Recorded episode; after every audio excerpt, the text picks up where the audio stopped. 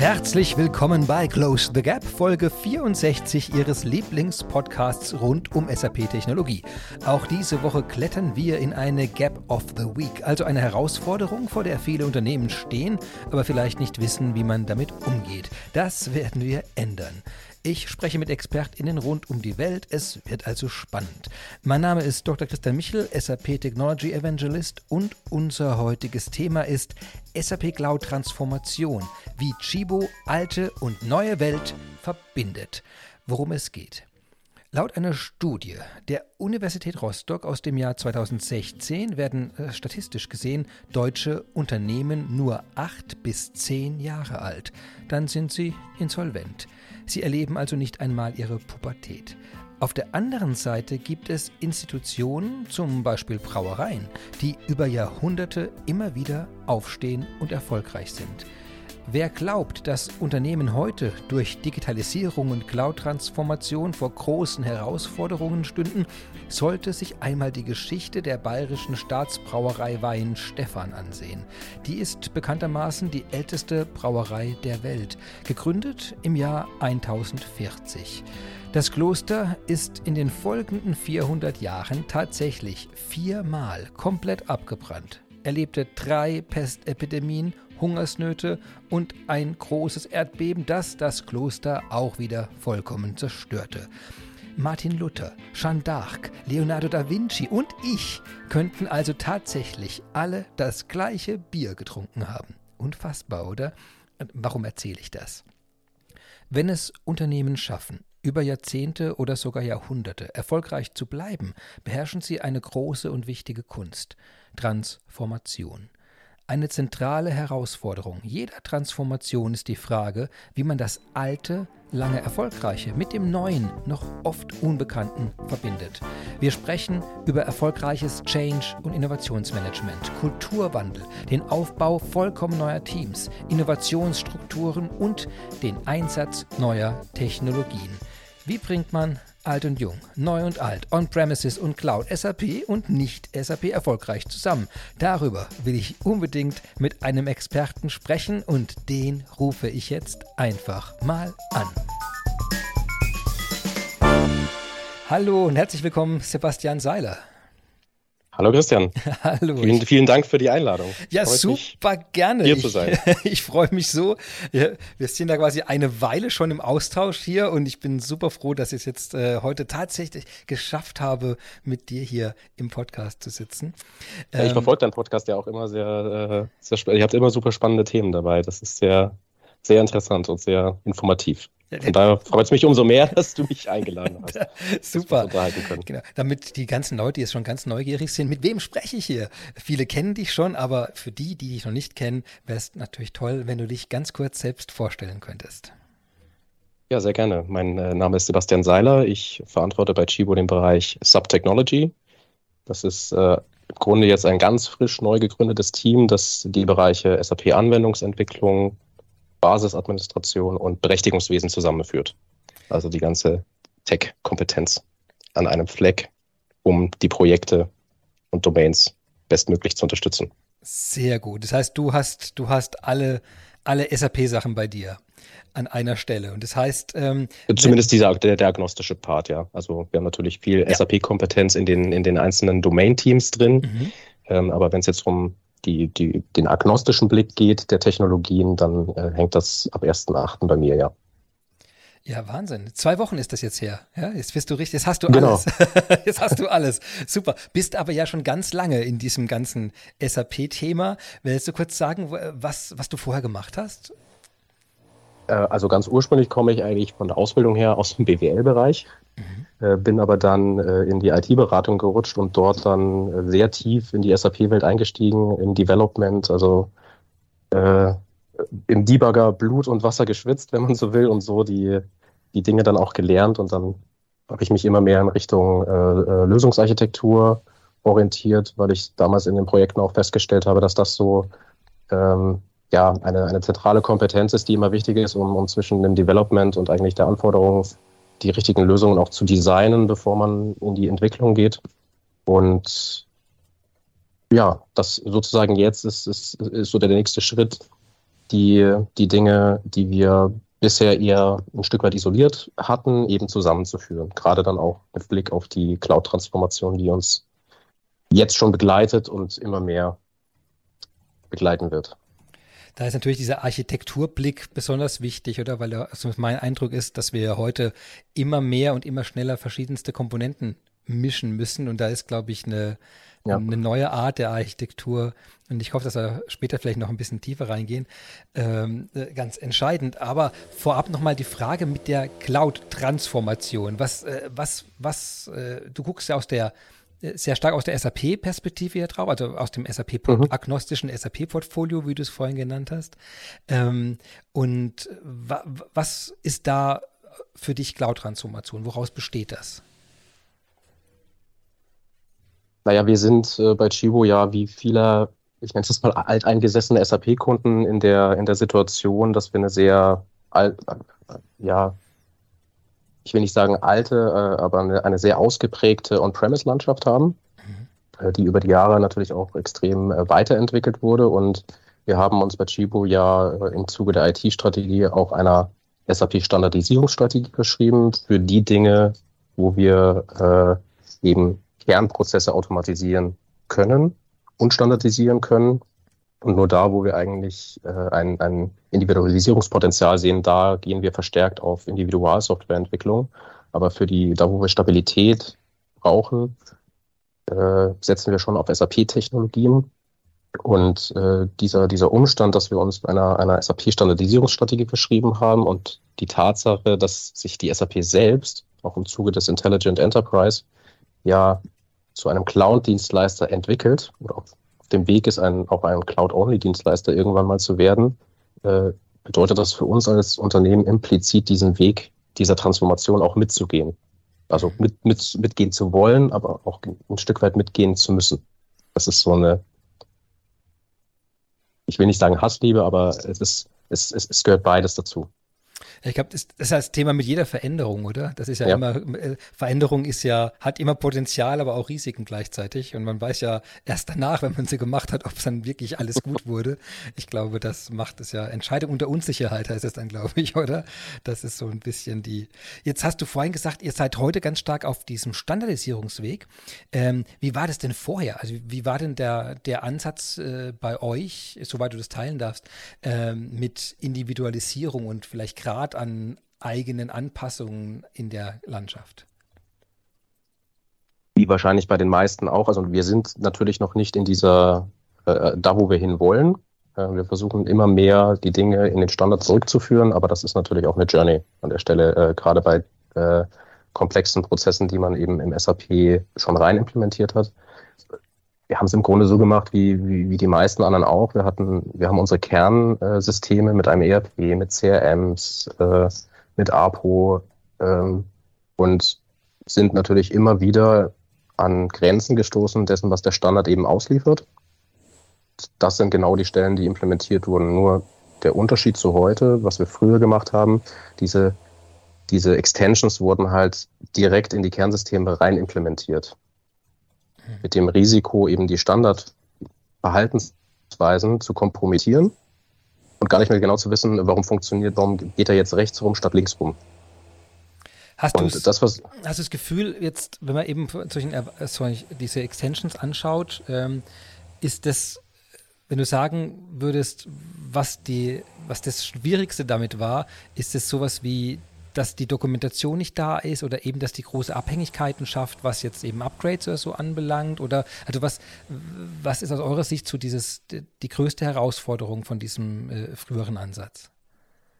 Eigentlich schon alle die Dinge, die du angesprochen hast, in, gleich, in, in, in gleicher Weise. Also klar, Dokumentation okay. ist, ist immer ein Thema, insbesondere. Wir arbeiten ja auch ähm, äh, sehr eng mit, mit vielen unterschiedlichen Implementierungspartnern. Über die Jahre gab es da natürlich auch immer Wechsel ähm, in den Partnern, in den Kompetenzen und in der Art und Weise, wie man die Dinge tut und dokumentiert. Manchmal gar nicht, manchmal nur halb, manchmal eine sehr, sehr gute Dokumentation. Äh, das, das sind ganz viele Facetten, die, die es eigentlich sehr intransparent machen, zu identifizieren, was habe ich denn da eigentlich in meinem System vorliegen und warum ist die, die Verhaltensweise so, wie sie ist. Liegt das daran, weil ich irgendwo an irgendeiner Stelle, die ich nicht kenne, und erstmal herausfinden muss, äh, etwas schief läuft oder funktioniert der Standard eigentlich schon falsch. Und dieser schmale Grat äh, ist halt sehr, sehr schwierig und sehr fehleranfällig und birgt halt hohe Risiken, gerade im laufenden Betrieb.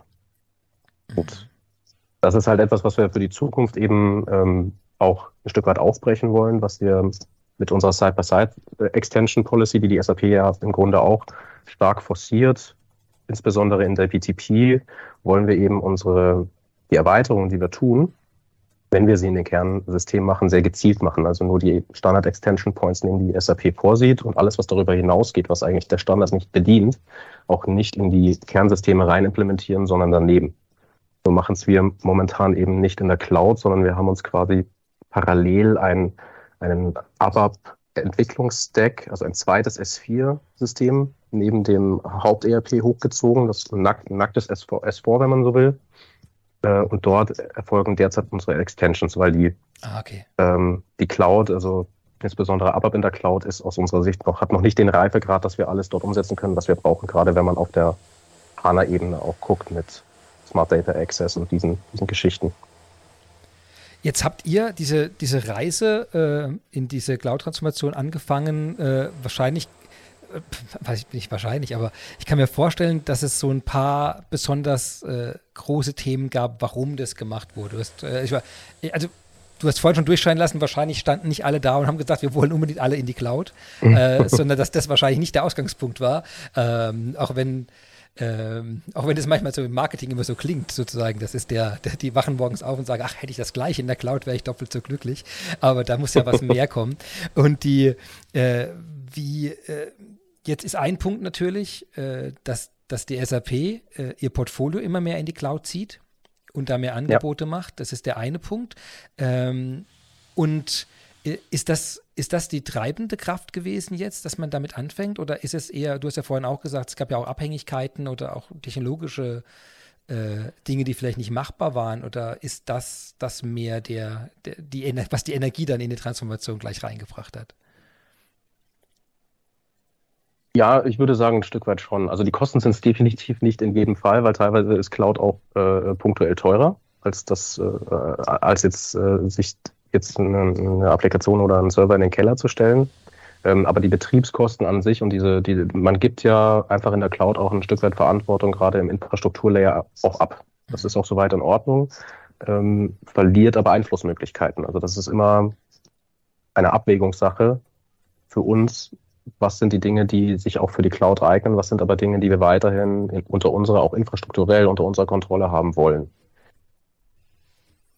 Ist es einer der ersten Schritte dann? Also ich, ich frage mich gerade, als ihr angefangen habt jetzt damit, ist der erste, ist dann die erste Frage so, was, wo fangen, also, ja, wo fangen wir an und was lagern wir aus? Ist das wahrscheinlich so dieser erste Schritt, oder?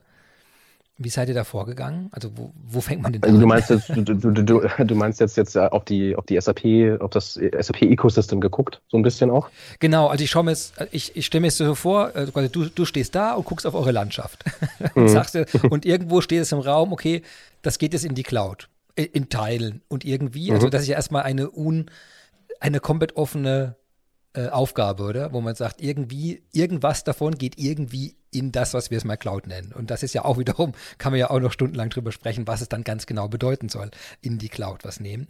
Ähm, und wo, wo habt ihr gesagt, da fangen wir an? Also da kann man zum einen natürlich das ERP nennen, das wir auf unserem R3-Stack noch hatten. Und da hatten wir einfach aufgrund der, ähm, des, der End-of-Life-Situation, die die SAP ausgegeben hat, eben die Notwendigkeit, auf ein S4 zu gehen. Das war mhm eher aus der Herstellerperspektive getrieben. Wenn man jetzt auf die BTP schaut, war es eher so mehr Flexibilität, mehr Möglichkeiten zu kreieren, Anwendungen umzusetzen. Und ähm, also als ich äh, zu Chibo kam, da gab es, also wenn ich, muss ich nochmal drüber nachdenken, aber ich kam 2018 zu Chibo und ich meine, zu dem Zeitpunkt hatte Chibo sage und schreibe fünf Web-IDE-Lizenzen. Das war der, das war der Startpunkt, also ganz geil. Aber ähm, und das, das hatte ich damals auch zum Anlass genommen, die, die BTP strategisch so zu positionieren, weil auch damals aus meiner Sicht schon absehbar war, wo die SAP damit hin will. Ich hätte jetzt auch nicht erwartet, dass es dann so zentral und so massiv positioniert wird, wie, wie es jetzt heute gespielt wird. Aber es war ein Stück weit absehbar. Deswegen war die Entscheidung damals auch, auch gut, da mehr Fokus drauf zu setzen und immer mehr Dinge dort, dort auch hochzuziehen. Aber das waren ähm, auf der einen Seite natürlich diese, diese S4-Geschichte, die uns ein Stück weit aufoktroyiert wurde, der SAP, aber natürlich auch Potenziale bietet. Also gerade auch in der, in der Weiterentwicklung und in den Funktionalitäten. Ja, Auf der anderen Seite war es eine bewusste Entscheidung, die wir dann auch mit der BTP selbst getroffen haben, um, um unser Portfolio und unsere, unseren Handlungsspielraum zu erweitern. Ja, das Besondere ist halt, dass es, äh, wenn du jetzt die BTP, also die Business Technology Plattform, äh, erwähnst, dann bringt es ja sofort Zugang zu, ich glaube, heute haben wir 94 Services, glaube ich, auf der, auf der Plattform. Äh, eben ja. für Integration, Datenverarbeitung, Entwicklung, Analyse, Planung, äh, AI. Ähm, bestimmt irgendwas Wichtiges habe ich jetzt vergessen, aber man verzeiht mir das. Ähm, und, die, äh, und diese ganzen Cloud-Services, die man dann verwenden kann, äh, das kommt ja automatisch on top, oder? Und also beim ERP ins S4 ist ja immer die Frage, okay, was haben wir schon? Was ist dann, was ist die neue Version davon? Also da muss man ja viel mehr, viel mehr die Vergleiche dann weil da ist ja schon was im Haus sozusagen, oder was ja die Geschäftsprozesse schon abbildet. Und bei der BTP kommt ja erstmal laute Technologie ins Haus, wo man sagt, okay, die haben wir jetzt einfach zur Verfügung und äh, es, es kollidiert erstmal nicht mit, einem, mit einer bestehenden äh, Cloud-Service-Infrastruktur, die man irgendwie aufgebaut hat. Ja, also bei, bei wenn, wenn du jetzt auf R3 S4-Transformation schaust, ist ja immer die Frage, welchen Approach nimmst du. Nimmst du äh, Brownfield, äh, Greenfield? Wir haben uns damals auch bewusst für Brownfield entschieden, weil wir halt sehr viel Individualentwicklung auch, auch drin hatten und hatten nur punktuell haben wir dann auch Prozessveränderungen im ersten Step gemacht, weil alles andere war uns einfach zu risikobehaftet, weil da sehr viele äh, ja, kritische Prozesse eben drauf laufen. Wenn die nicht funktionieren, dann können, können wir den Kunden nicht bedienen, können wir keine Ware ausliefern und, und solche Dinge. Das ist äh, hochgradig kritisch. Deswegen haben wir uns damals auch, sage ich jetzt mal, für den etwas defensiveren Ansatz äh, entschieden. Und das war auch eine, eine, eine super Entscheidung, weil wir das, äh, das, das Projekt hat das wirklich super umgesetzt in, in, in ja, relativ kurzer Zeit, äh, diese Landschaft umzusetzen, wo heute andere Kunden immer noch auf R3 sind und vielleicht sich jetzt erst auf den Weg begeben, mhm. äh, sind wir seit zwei Jahren von durch. Und äh, also da, da hat das Projektteam ja auch äh, wirklich eine super Arbeit geliefert und äh, das ist eine sehr gute Ausgangsposition.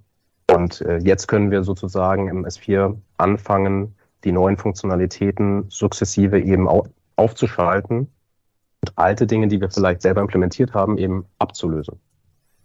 Das war unser Ansatz jetzt im, im S4. Bei der BTP ist es dann eher die Frage, du hast einen riesen Blumenstrauß. Mhm.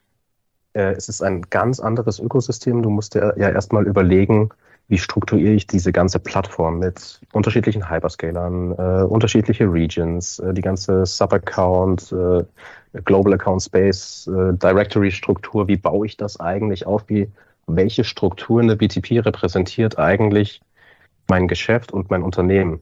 Und äh, die Verantwortungsbereiche musst du natürlich auch irgendwie mit reinbringen. Das heißt, die, die Herausforderung bei einer BTP, finde ich, war schon immer, da, dadurch, dass diese Welt ganz anders ist als die bisherige SAP-Welt, sich da gedanklich auch reinzudenken und was ist eigentlich der richtige Ansatz, diese Plattform auch zu betreiben.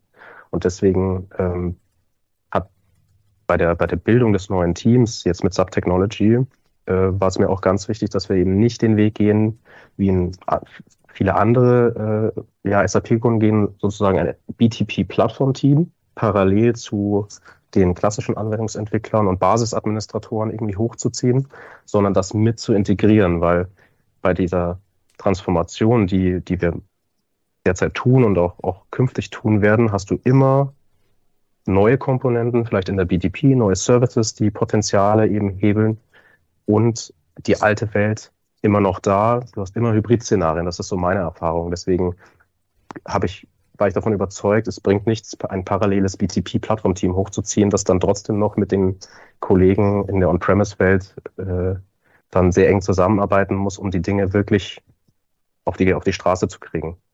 Äh, das ist dann schon, ich, ich sage jetzt mal, ein Stück weit ein Alleinstellungsmerkmal, dass wir es ein bisschen jetzt anders vorhaben. Also wir starten ja erst, aber äh, da freue ich mich auf jeden Fall drauf.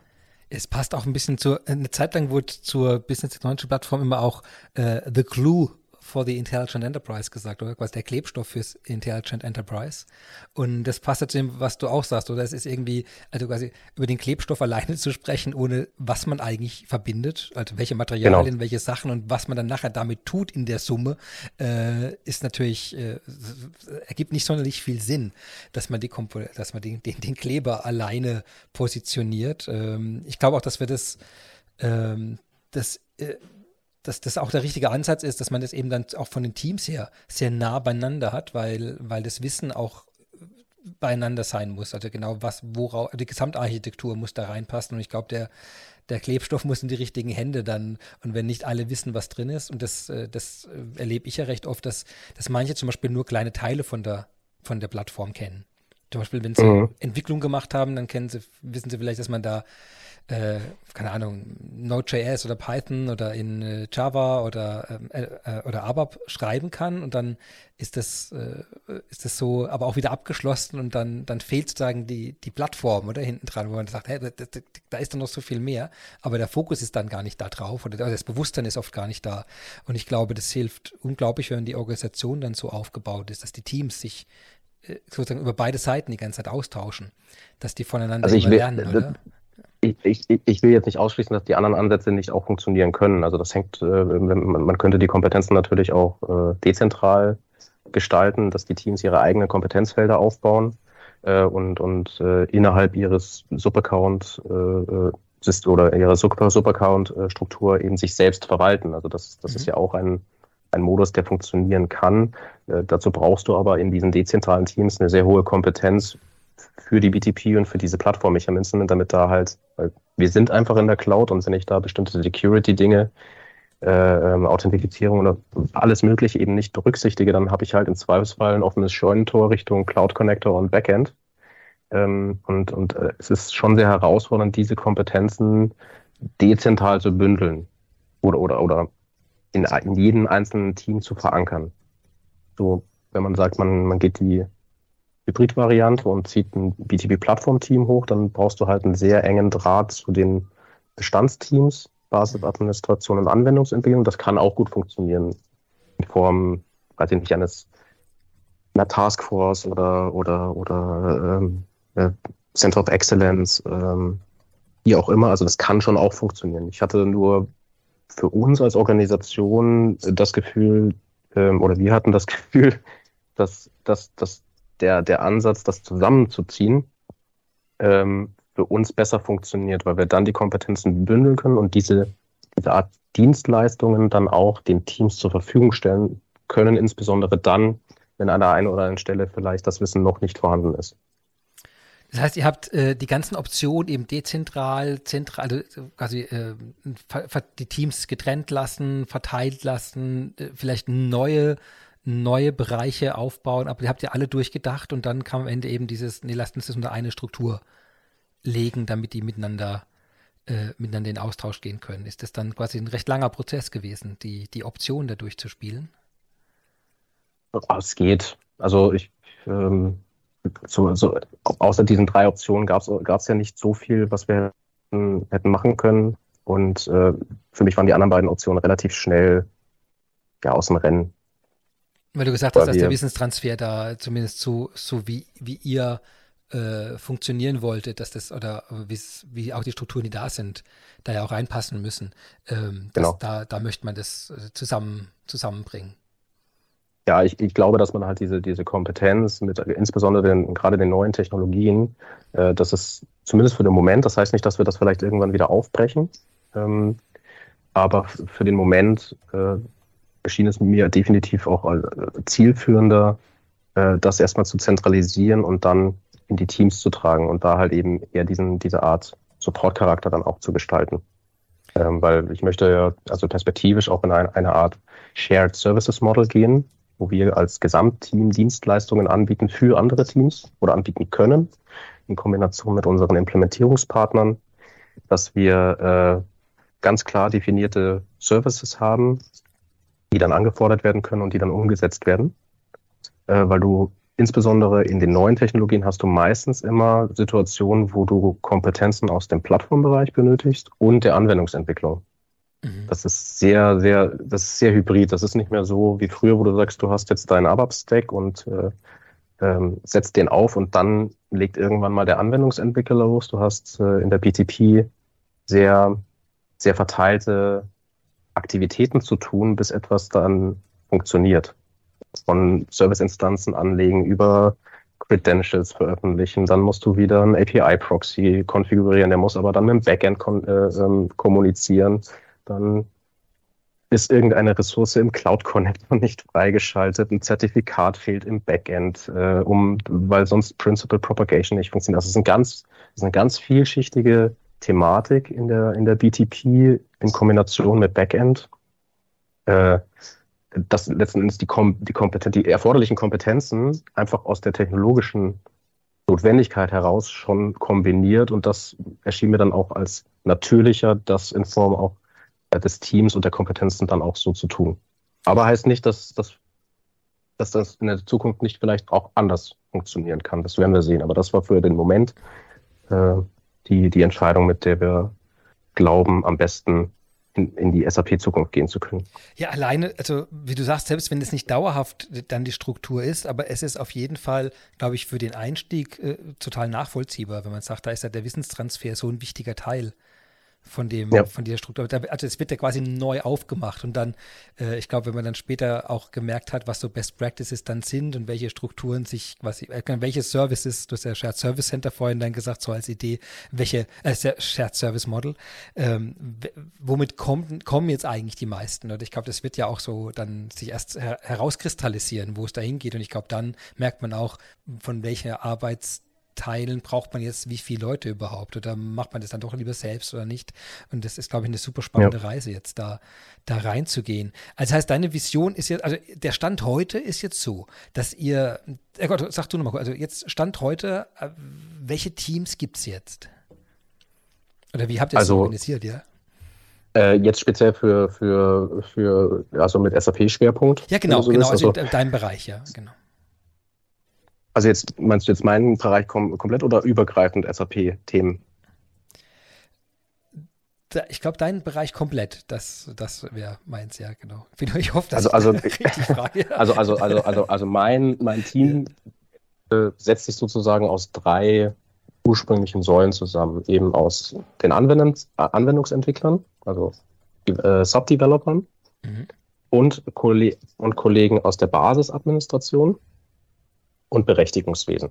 Das sind die drei Säulen, die wir sozusagen bei uns oder in meinem Team zusammenführen. Ähm, genau genommen gibt es dann eigentlich nur zwei große Streams, Sub-Development und Sub-Platform Engineering. Okay, das heißt, diese, äh, ich hatte es vorhin so verstanden, eben die, das sind die drei, die du es genannt hast, das ist quasi die alte Struktur ja auch gewesen. Mhm. Und heute geht es dann über quasi Entwicklung und, und Plattform sozusagen, oder von der habe ich es richtig genau. wiedergegeben, ja. Exakt, weil, weil eben in der neuen Welt, in der, in der, in der neuen SAP-Welt eben Platform Engineering und Development immer mehr verschmelzen. Ja, total schlüssig, ja. Das ist so. Jetzt, äh, diese ersten Schritte, ich bin bei diesem Shared Service bin ich jetzt total neugierig, weil ich finde, dass, dass ähm, die, diese Idee, dass man das ja als äh, als Dienstleistung immer weiter im Unternehmen und auch verfügbar macht, oder?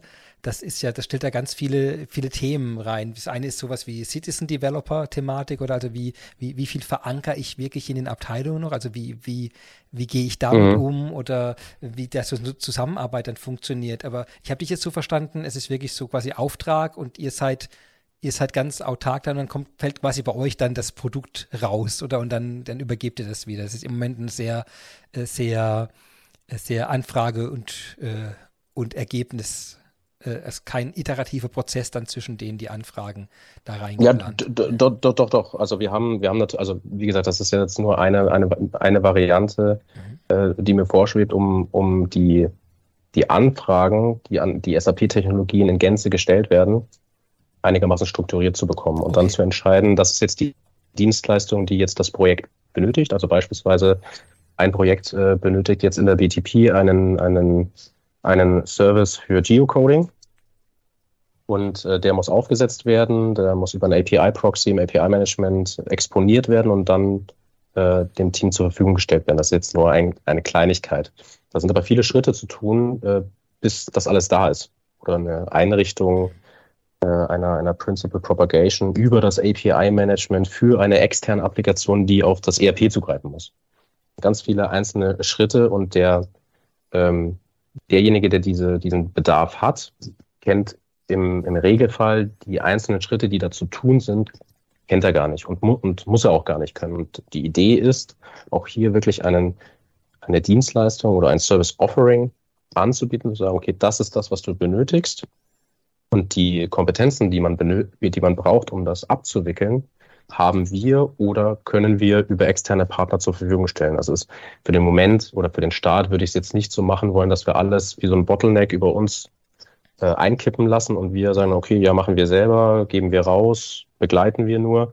Das wäre ein bisschen, das, diese Flut könnten wir gar nicht bewältigen. Äh, das heißt, da, da wird es schon zu einer gewissen Parallelität kommen, dass die Teams auch mit ihren externen Implementierungspartnern weiterhin zusammenarbeiten.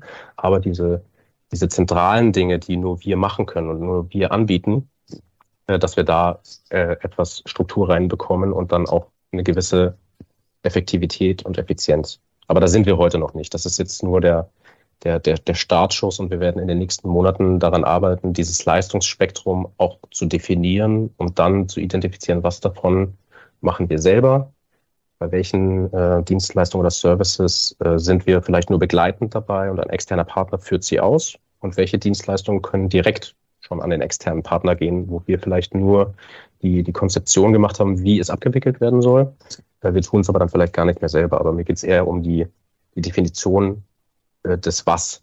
Was tun wir? Und dann denken wir darüber nach, wie wir das tun. Ihr habt, also ja, ja, ja. ja, ihr habt ja jetzt äh, doch schon, das Frau gesagt, seit, seit Jahren trotzdem schon Aktivitäten äh, rund um die Plattform dann, um die Business mhm. Technologische Plattform.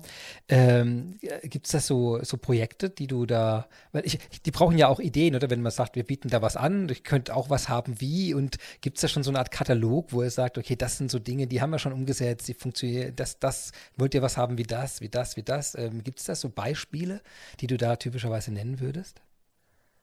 Also, also den Startschuss, den wir mit der BTP damals eigentlich gemacht haben, ähm, war ein POC, um diese Plattform zu positionieren.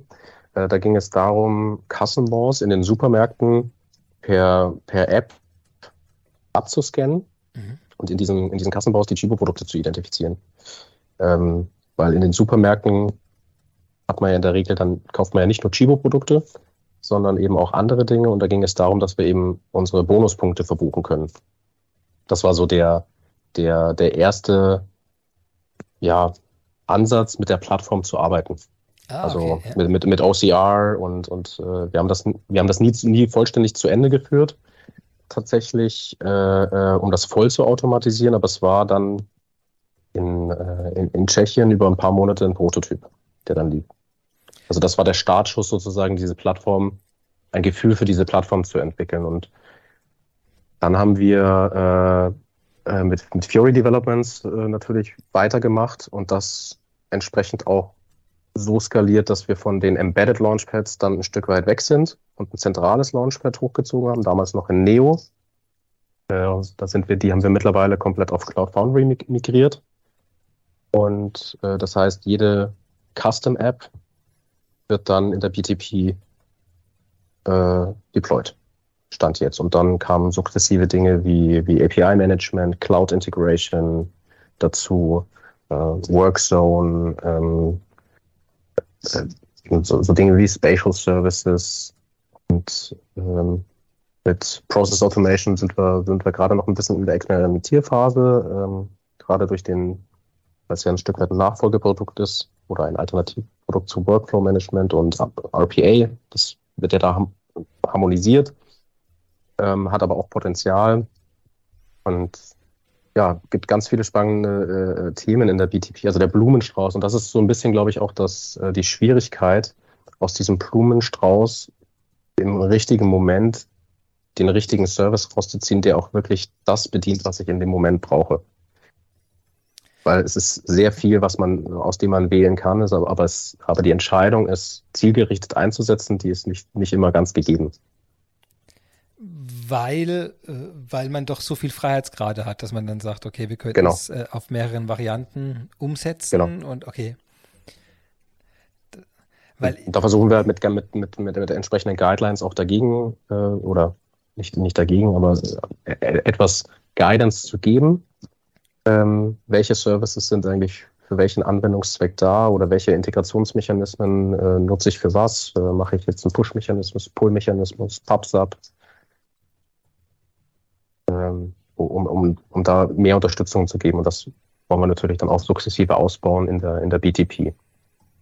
Weil das ist eine der Herausforderungen, der, der begegne ich auch oft, weil dadurch, dass die, die Plattform ja erstmal quasi eine technische Möglichkeit bietet, mhm. äh, ist es, äh, könnte man ja genau genommen ja unendlich viele Anwendungsfälle dafür konstruieren.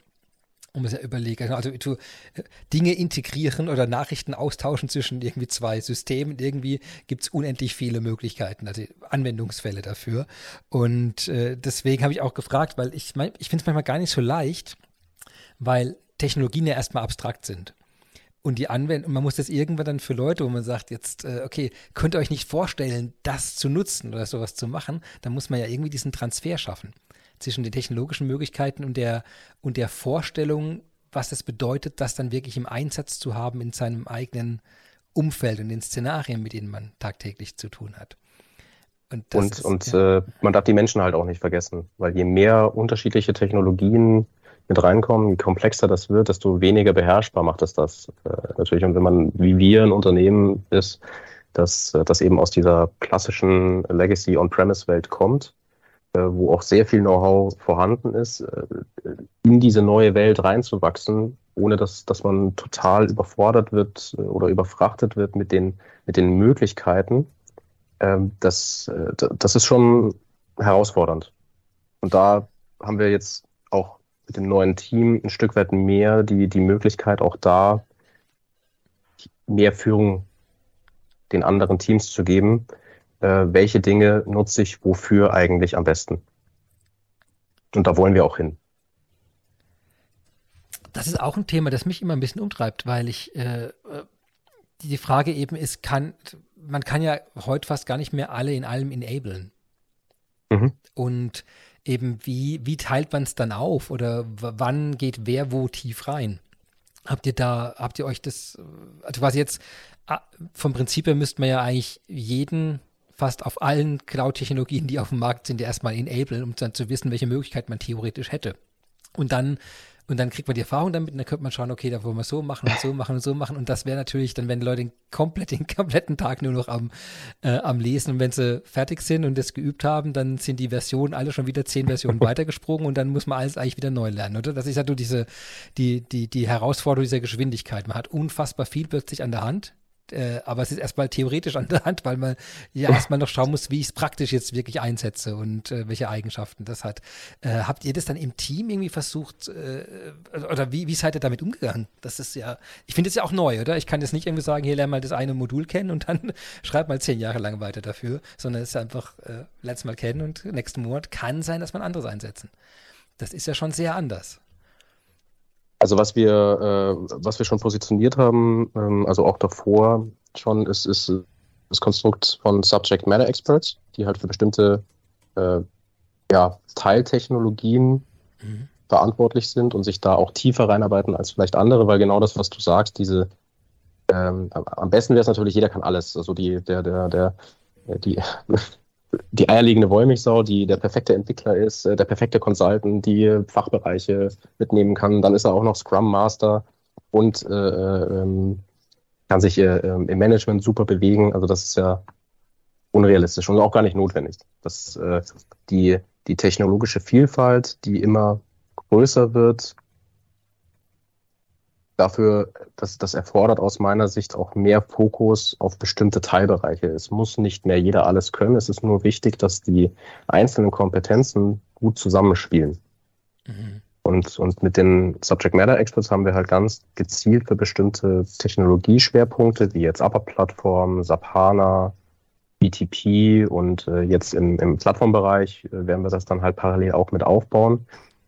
Eben, eben bestimmte Personen, die bestimmte Technologiebereiche als, als eben Experten auch abdecken können, und, um andere zu unterstützen. Aber das, äh, das muss sich halt immer die Balance halten, weil die, diese Personen in der Regel ja auch ihre eigenen Tätigkeiten, ihre eigenen Projekte haben. Also die können nicht den ganzen Tag andere unterstützen. Die haben ja auch ihre eigenen äh, äh Aktivitäten. So, das ist, ist immer ein, äh, ein bisschen äh, ein, ein, ein, ein Jonglieren an der Stelle. Das heißt, aber Sie Verantwortlichkeiten die, ist, ist ganz wichtig. Äh, ja, aber eben auch eine, also wenn ich es richtig äh, raushöre, dann ist ja die, die Herausforderung ist, dass man so, so viel beweglicher sein muss als früher, zumindest von der Idee, weil einfach alleine sich schon die Plattformen, auf denen man arbeitet, schneller bewegen. Äh, und dass man jetzt eigentlich sowohl technologisch eine Architektur schaffen muss, die verschiedenste Sachen kombinieren kann und sich auch neu strukturieren lässt. Aber, und das hast du es ja betont, äh, dass diese, diese Organisationsstruktur rund um die Menschen äh, mhm. jetzt immer wichtiger geworden ist, dass man, dass, dass die ja eben auch plötzlich schaffen müssen, in einer schnelleren, äh, also in der schnelleren Welt aus einer komplexer oder schwerer beherrschbaren äh, äh, Landschaft aus Elementen, dass, dass man jetzt eigentlich die passende Struktur auch für die Teams plötzlich da reinfinden muss. Und wenn ich es richtig verstanden habe, ist das jetzt eigentlich die Reise, wo jetzt gerade, ich habe jetzt überlegt, okay, wir wollen das recht zentral haben, weil wir wissen, der Austausch der Gruppen ist so wichtig, die zusammenzubringen, gerade die Sachen, die früher getrennt waren, dass die jetzt wirklich merken, wie viel Mehrwert sie zusammen haben und dass man dann jetzt mit der Zeit eben genau schaut, wie muss aber jetzt exakt die Struktur aussehen, dass wir diesen, diesen Trade-off, äh, diesen, diesen Punkt finden, an dem die ähm, die Menschen und die, äh, die menschliche und die technologische Flexibilität, damit die zusammenfindet und nicht die einen überfordert werden davon, dass sie unendlich viele Möglichkeiten und Unsicherheiten haben, äh, während die, und dann, dann verliert man sich ja in der Technologie. Oder ich habe es immer früher ähm, Lost in Technology genannt, das hatte ich, äh, wo ich dann gesagt habe, das, das, das, weil das habe ich bei vielen Unternehmen gesehen, wie viel, wie viel, dass so viele Leute plötzlich in dieser Masse an neuen Möglichkeiten eigentlich den ganzen Tag quasi eine, das einen nach dem anderen dann durchgeguckt haben und selbst aufgebaut und probiert. Und dann dachte ich, okay, aber wann, wann macht ihr jetzt noch was damit? Und selbst wenn ihr was damit macht, wer, wer managt denn das am Ende dann? Und ich fand das äh, eine zunehmende Herausforderung, wie ich gesehen habe. Abs äh, absolut. Den, den, den Fokus darf man halt nie verlieren, wofür man das dann eigentlich macht, weil das ist ja, die Technologie ist ja kein Selbstzweck, sondern, sondern man, man, man verfolgt ja ein Ziel damit, im Idealfall eben jetzt in unserem Fall Customer First. Alles, mhm. was wir tun, sollte halt immer äh, zweckgebunden sein, dass der, der, der Kunde am Ende, den wir bedienen, ein, ein gutes Einkaufserlebnis hat. Und wir parallel dazu natürlich auch im Hintergrund die, die Prozesse auch effizient abwickeln können. So das, was wir jetzt bei Subtechnology machen mit dieser, also dieser agnostische, agnostische Kompetenz, die wir da jetzt mit reinbringen und auch sukzessive auch noch erweitern und ausbauen wollen, ähm, die die Kompetenzen aus der Domain-Perspektive, also angefangen über, über Finance, HR, Logistik, ähm, Order Management, Order Fulfillment, Supply Chain Management, also diese ganzen Themen, da haben wir in den anderen Teams auch sehr viel Kompetenz. Und das sind eigentlich die Kollegen, die ja auch unsere Systemlandschaft maßgeblich weiterentwickeln. Und ich glaube, da können wir aus der agnostischen Brille heraus sehr viel Input liefern, insbesondere was die neuen Technologien angeht und auch Konzepte liefern, wie man, ähm, wie man zu einer Entscheidung kommt, muss ich jetzt implementieren oder nicht. Und wenn ich implementiere, mache ich das embedded oder side by side. Und wenn das die sind halt zum, halt oft diese Fragestellungen. Und wenn die zum Schluss kämen, Side by Side, die hätten jetzt keine eigenen äh, BTP-Leute.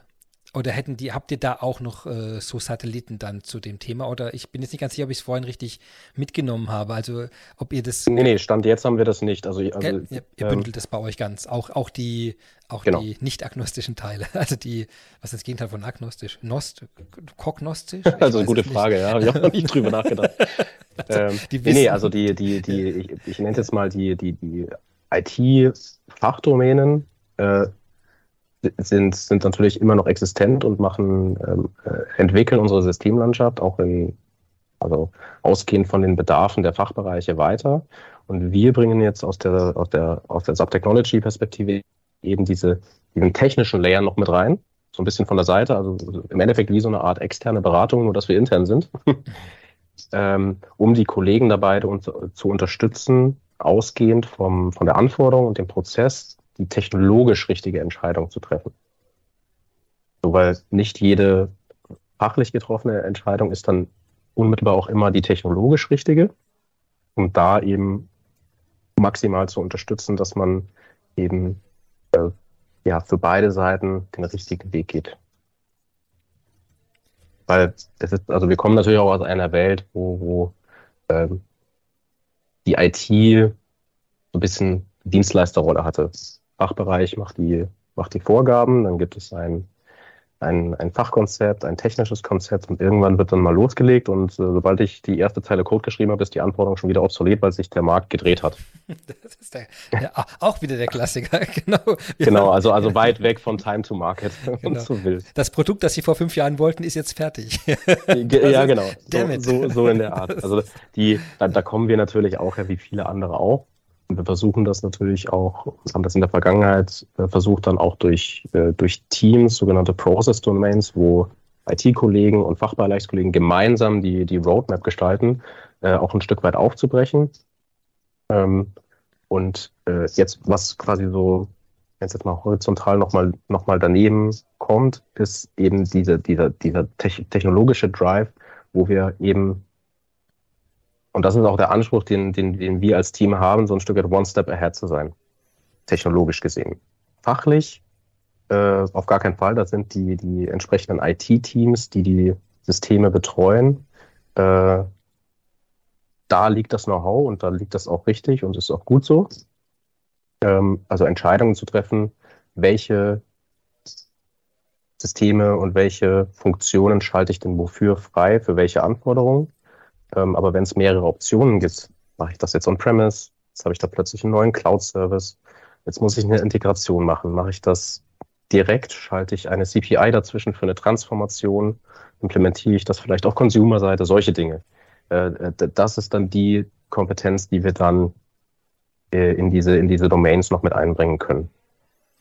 Und ihr würde jetzt ähm, das, das haben wir oft das Thema, was dann, äh, also Application Development und Integration und diese ganzen Bereiche rund um Datenmodellierung, Analyse, Planung und AI, ist das, sind das Dinge, die dann auch bei euch lägen?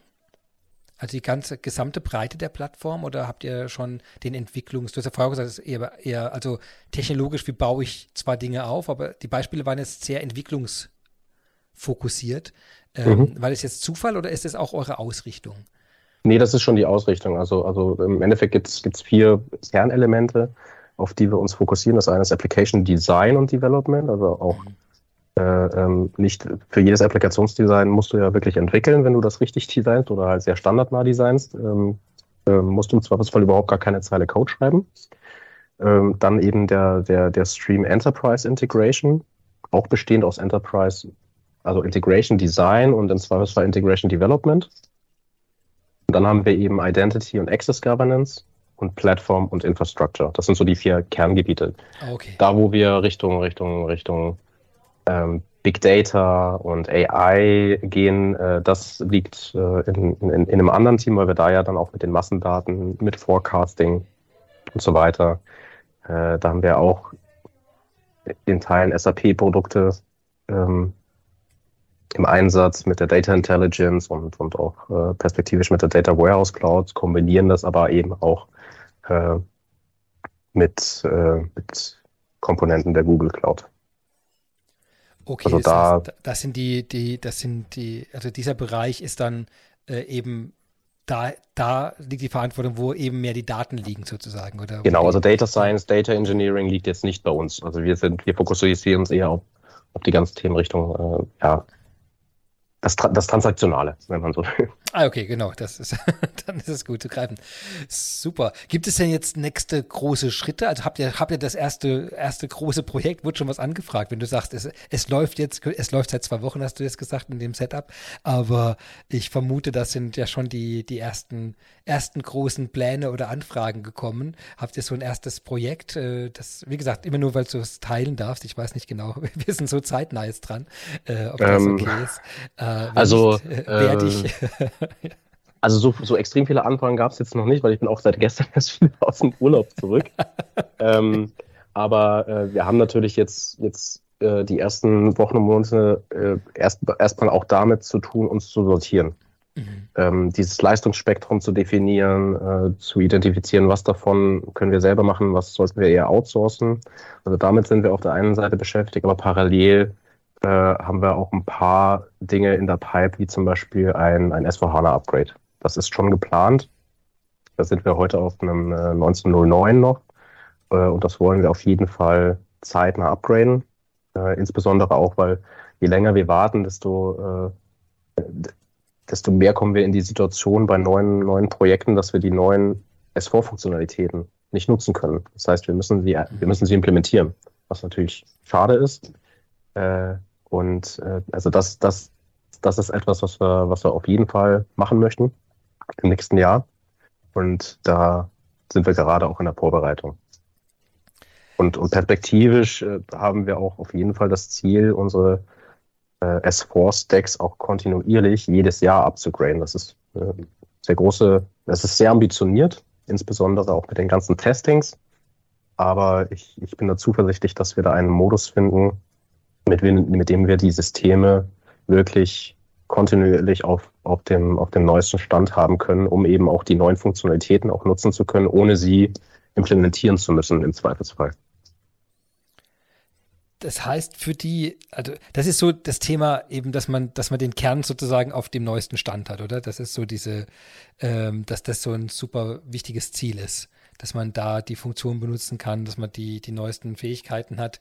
Hast du jetzt rund um dieses Transformationsprojekt, hast du so ein paar Lessons learned, wo du sagst, okay, vielleicht das, äh, das, das war ein Versuch wert, aber wir haben dann doch anders gemacht oder, wo, oder so eine Art Tipps, wo du sagst, vielleicht hm, damit mal zu starten, damit mal zu starten, gibt es da so eine Art ähm, äh, Ideen, die ihr euch so zusammengelegt habt dafür? Wenn ich jemand fragen würde, hey, wir haben das gleiche wie ihr vor uns, äh, was, äh, was würdest du uns empfehlen? Also, wenn ich jetzt auf die BTP gucke und man jetzt vielleicht noch am Anfang ist oder gerade in der Transformation Richtung Cloud Foundry, äh, ist aus meiner Sicht ist Governance unglaublich wichtig, weil die Gefahr bei dieser Plattform, insbesondere wenn sehr, sehr viele Personen dort, äh, dort Zugr äh, Zugriffe haben, äh, dass einem das aus den, ja, aus den Fingern gleitet, äh, was dort passiert. Also Governance ist aus meiner Sicht in der BTP eines der elementarsten Dinge, die man ganz am Anfang äh, beherzigen muss, äh, wie die Struktur aussieht, wer verantwortet was, wer hat auf was Zugriff und wer hat welchen, welchen Kompetenzbereich und welche Freiheitsgrade. Äh, weil, weil auch da kommt man ja natürlich auch relativ schnell in die kommerzielle Diskussion. Äh, gerade wenn man jetzt zum Beispiel in einem Pay-as-you-go-Lizenzmodell äh, ist oder auch ähm, bei, bei CPA und man, man läuft da irgendwie aus den vertraglich ab, äh, abgestimmten äh, Volumina raus. Äh, das ist aus meiner Sicht wichtig, dass das möglichst in einer Hand ist oder halt sehr klar abgegrenzt voneinander, wo die Verantwortlichkeiten liegen. Und das muss man aus meiner Sicht so früh wie möglich festlegen man kann es dann später sicherlich nochmal ändern, aber dass man, dass man die Art und Weise, wie man mit der BTP als Plattform im Unternehmen umgeht, so früh wie möglich äh, festlegt, wie es für einen selber passt. Da gibt es ja unterschiedliche Varianten. Gerade wenn man Konstellationen hat, wo man vielleicht ein paar Tochterfirmen hat, äh, die aber über denselben Global Account laufen, ähm, arbeite ich jetzt mit einer äh, mit, mit drei Subaccounts ähm, oder arbeite ich nur mit zwei? Strukturiere ich mich äh, fachlich oder technisch oder mache ich eine Staging-Struktur mit DevTest Prod? Äh, wie gehe ich mit der, welchen Hyperscaler wähle ich? Damit geht es ja schon los. Ähm, biete ich jeden der Nutzer alle drei Varianten an? Fokussiere ich mich auf einen Hyperscaler? Wie gehe ich damit um, wenn ein Service aber nur bei dem anderen Hyperscaler in irgendeiner nicht-europäischen Region zur Verfügung steht, ich den aber brauche. Mhm. Also ganz viele Fragestellungen. Das heißt, Governance und Struktur ist ungemein wichtig, weil die Gestaltungsmöglichkeiten in der BTP einfach so vielfältig sind, äh, dass einem das sehr schnell entgleitet und dann es schwerfällt, das wieder unter Kontrolle zu kriegen. Das, das ist auf jeden Fall eine der, der Dinge, die, die ich jedem, jedem ans Herz legen kann. Ich habe gerade so das Bild von, von so einer, so einer Gru Gruppe Jugendlicher, die in irgendein, ein Hotel reingehen, einfach mal alle, alle Wasserhähne auf, aufmachen und Strom aufziehen. Also weißt du, man muss natürlich total, man denkt da manchmal nicht dran, denkt, man denkt dann drüber nach, wie alles läuft, aber dass man als ersten Schritt natürlich wirklich die Grundlage schaffen muss, dass, äh, dass, dass die Leute, dass man auch überhaupt einen Überblick bekommt, wer was wann tut und eine Idee entwickelt, wie es laufen sollte. Das ist ja äh, das ja. Wichtige, dann überhaupt selbst eine Vorstellung zu haben. Ja, so, genau so wollen wir es. Und und das genau, das, das ist auch immer ein Balanceakt. Äh, ähm, wie viel Freiheitsgrade gerade möchte man in dieser Plattform eigentlich gewähren, um, um jetzt die Teams nicht auszubremsen, damit sie handlungsfähig bleiben. Aber wie viel Kontrolle behält man trotzdem noch, damit das nicht völlig aus dem Ruder läuft und Dinge passieren, die man nicht mehr einfangen kann. Gerade im, und gerade, das hatte ich vorhin ja kurz angesprochen, im Cloud-Umfeld ist halt das Thema Security halt auch elementar und, und das kann ich auf sehr unterschiedliche Art, Art und Weise machen. Früher in, in in, im geschützten äh, internen Netzwerk, äh, wo die SAP-Systeme auf eigenen Servern im Keller gehostet wurden äh, und, und ganz viele Proxys und Firewalls drumherum und dass da ja keiner reinkommt.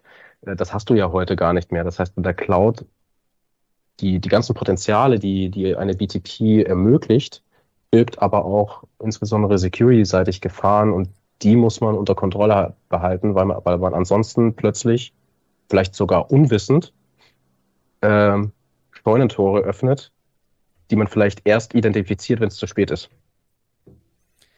Das haben ja Security-Löcher so an sich manchmal, ne? ja. dass sie dann erst entdeckt werden, wenn wir, es gehen das sind auch wieder einige in der Presse. Nicht, nicht, nicht bei uns zum Glück, aber zumindest gibt es ja gerade so ein paar. Ähm, ja, ähm, das zweite Ding, äh, was, was ich mich frage, ist äh, rund um Entwicklungsthemen jetzt. Jetzt habt ihr ja, du hast ja vorhin gesagt, ihr habt, die, ihr habt quasi die ABAP, die Möglichkeit, das, das sozusagen nah, nah am S4 zu machen oder mhm. Side by Side auf der Plattform. Wie habt ihr da einen Zugang dazu, wie ihr, wie ihr das handhabt, wann ihr was macht? Oder ist das ganz klar? Gibt es dann, wurde es entschieden? Ist das für euch eine Entscheidung, die jedes Mal neu getroffen wird? Oder die, also, ihr habt ja da. Äh, ja, also, also wir haben äh, Application äh, Design Guiding Principles entwickelt und dann nochmal ein entsprechendes Derivat, zum Beispiel für Fiori. Ähm, okay. Also, also, also, äh, um auch da den, den Anforderungen so ein bisschen Guidance zu geben, wie gehe ich denn da eigentlich vor? Also zum Beispiel der erste Schritt, bevor ich überhaupt darüber nachdenke, eine Fiori-App zu entwickeln, gucke ich halt erstmal, gibt es im Standard vielleicht was? Ähm, zweiter Step, dann äh, eher, wenn es im Standard was gibt, reicht mir eine kleine Extension, die ich dazu baue. Muss ich nicht eine Full-Stack-Applikation bauen und so weiter. Also da haben wir so eine Kaskade auch mit drin mhm. äh, in, den, in, in den Guidelines, um da die, die Entscheidungsfindung für die Bereiche zu erleichtern. Und, und da gibt es dann auch eben ähm, die Clean, die Clean Core Policy, wann mache ich Embedded und wann mache ich Side by Side. Da, da haben wir äh, ja sehr klare Vorgaben äh, formuliert, äh, die die Teams auch beherzigen können und das, das einfach als, als, als Hilfestellung sozusagen dienen soll, um den, um den Core auch clean zu bekommen. Weil auch an manchen Stellen ist es ja auch sinnvoll, im Kernsystem etwas, äh, etwas zu implementieren. Also gerade wenn, das ist so ein, ein Kriterium beispielsweise, wenn, wenn, wenn ein, wenn wir für uns entscheiden an einem Standard Business Object wie ein, ein Betrieb oder ein, ein, ein, eine, eine Lieferung oder Faktura, äh, fehlt eine Information mhm. ähm, oder eine Relation, dann wäre es aus unserer Sicht auch falsch, das komplett Side-by-Side -Side zu entwickeln, weil, weil, weil die Datenstreams dann die musst du ja dann trotzdem auf, aus der Datenmodellperspektive wieder, wieder zusammenkriegen. Also das sind zum Beispiel so Dinge, wo wir sagen, okay, wenn dieses Business-Objekt entsprechend auch äh, eine Zusatzinformation braucht, dann ist das, kommt das auch in das System, das die Ownership über dieses Business Object hat. Das heißt, das muss nicht Side by Side entwickelt werden oder halt, wenn es ein Body gibt, äh, Felderweiterungen und solche Dinge, das kann natürlich schon weiter in Embedded gemacht werden, aber wo wir halt weg vor, wollen von, ist, ist von Dingen, wo der Prozess, der da jetzt fachlich auf dem Tisch liegt, von dem Standardsystem überhaupt nicht bedient wird oder so gar nicht gedacht wird, weil die SAP ihn vielleicht auch entweder gar nicht implementiert hat. Ähm, das sind halt Dinge, die sich, die, die prädestiniert sind, sie Side by Side zu machen, weil man ja immer weiterhin die Möglichkeit hat, entweder über die HANA äh, äh, äh Virtualisierung oder API-basiert auf die Daten der Kernsysteme zuzugreifen, um damit der Prozess funktioniert. Aber wenn ein Prozess gar nicht im Kernsystem gedacht ist, dann gehört er dann sollte er da auch nicht rein implementiert werden, aus meiner Sicht. Und ich höre solche Dinge haben wir da quasi mit reingearbeitet. Und ich höre raus, dass, da, dass, da, eben das, dass es auch recht streng durchgesetzt wird, wenn ich es richtig verstanden habe, weil es so wichtig ist, dass es diese Struktur und die, die Klarheit gibt, das zu machen. Also das, das ist äh, die Frage bei Guidelines ja. ist ja auch so ein bisschen eben, wie, wie streng macht man es dann? Aber ich habe vorhin verstanden, ihr wollt dieses wirklich Clean Core recht, äh, äh, recht, recht, äh, wie sagen wir da, recht Das ist zumindest der Anspruch. Umsetzen. Das ja. ist zumindest der Anspruch. Aber wir haben jetzt keine äh, ähm, äh, äh, sag ich jetzt mal, äh, ja, äh, Guideline-Polizei äh, rumrennen, die den, die den Projekten auf die Finger guckt, ob sie die Guidelines einhalten. Das haben wir jetzt das haben wir nicht und das halte ich auch nicht für zielführend, sondern ähm, das, äh, das muss aus den Teams ja ein Stück weit aus eigener, aus eigenem Interesse kommen. Ne? Äh, und da versuchen wir es halt schon ein Stück weit mit, mit Überzeugung und an der einen oder anderen Stelle dann halt auch vielleicht auch mit einem Vetorecht mal. Mhm. Ähm, aber am Ende des Tages müssen die Teams durch eigene Erfahrung davon überzeugt werden, dass diese, äh, diese Befolgung der, der Guidelines ihnen selbst hilft in, im Betrieb ihrer eigenen Applikationen. Äh, das ist aber auch ein Weg, den man gehen muss. Manchmal ist er ein bisschen schmerzhafter, manchmal geht er ein bisschen leichter, diese, diese Überzeugungskraft. Aber für mich war dann auch wichtig bei diesen ganzen Guidelines, dass wir überhaupt mal ein Framework haben, an dem man sich orientieren kann. Ja, ich glaube auch, und deswegen habe ich mich so gefreut, dass, dass du, ähm, dass du dir heute Zeit genommen hast, weil es wirklich die, ähm, es hat einen ganz spannenden Punkt äh, auf dieser, auf dieser Reise, oder? Weil diese Transformationsreise, Absolut. weil es gerade so jetzt, jetzt auch strukturell dieser, die, die, diese neue Ära eindeutig aufgemacht wurde, jetzt zu sagen, jetzt, jetzt bauen wir das neu auf, wir überlegen uns das Ganze neu, wir, wir setzen die Leute neu zusammen und gucken, dass wir die, die Strukturen finden, die für diese neuen Herausforderungen, für die eben für die äh, für äh, viel mehr Cloud drin, äh, dass wir an, andere Schwerpunkte auch technologisch vielleicht haben und einsetzen wollen, dass die Geschäftsmodelle oft anders funktionieren, Leute andere Dinge von uns erwarten. Das sind so viele, so viele neue Dinge. Und ich fand es wahnsinnig spannend, jetzt mal da so zwischen Reihen zu lauschen und zu schauen, wo eben, was für Gedanken macht man sich an der Stelle und wo, wo ist es jetzt? Und deswegen diese. Und das ist äh, das Schöne. Wir sind da halt noch nicht am Ende. Das wird immer weitergehen, weil es immer mehr, mehr dazukommt. Und äh, wichtig aus meiner Sicht ist äh, bei, bei generell bei Change Management, dass man sich halt nicht kategorisch neuen Dingen verschließt, sondern nur überlegt, okay, ich habe jetzt eine, eine andere Ausgangssituation, als das früher der Fall war. Mhm. Und man auch nicht davor scheut, organisatorisch und strukturell Änderungen einzuleiten, weil die Herausforderungen, die die Technologien und Markt und Veränderungen und Cloud alle mit sich bringen, ähm, stehen oft immer so ein bisschen konträr zu den gewachsenen Strukturen von Organisationen. Und das ist natürlich schwierig, das immer vollständig aufzubrechen, aber ähm, meiner Sicht ist es, ist es, man sollte nicht davor scheuen, an der einen oder anderen Stelle das, diesen Schritt zu gehen, weil ich bin davon überzeugt, es hilft, einfach dieser, dieser Komplexität der Technologie besser begegnen zu können, wenn man sich auch organisatorisch und strukturell äh, dem, dem annähert. Ja, ich glaube, dem, dem kann ich gar nichts mehr hinzufügen jetzt. Wenn es für dich okay ist, würde ich damit schon zu unserer letzten Rubrik Famous Last Words überleiten, denn, denn wir haben jetzt wirklich so viele, äh, zu viel Einblicke bekommen. Ich glaube, es ist super greifbar geworden, was ihr euch überlegt habt, wo ihr gerade steht, welchen Ansatz ihr gemacht habt, wie ihr mit eurem äh, Backend umgegangen seid, wie ihr die Teams strukturiert habt. Also vielen, vielen Dank für die Einblicke.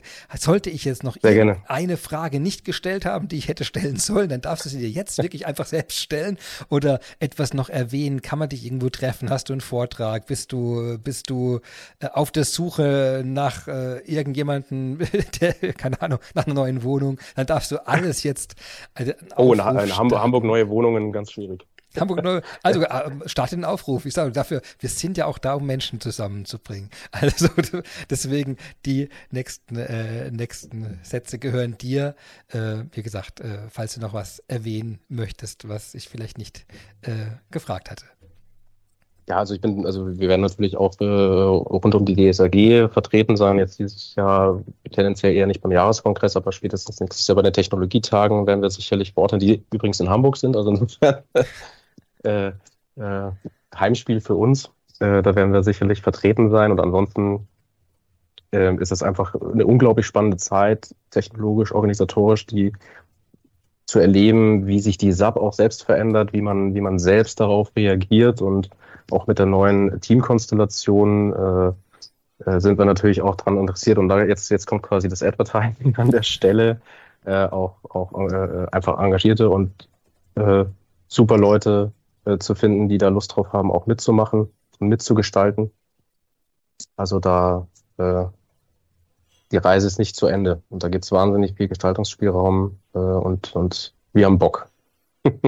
Sehr, sehr gut. Super. Also, alle sollen sich eifrig melden. Das ist, glaube ich, wirklich ein ganz, ganz toller Ort, um in der Technologie und IT kreativ auch sein zu können. Ich glaube, das ist fantastisch.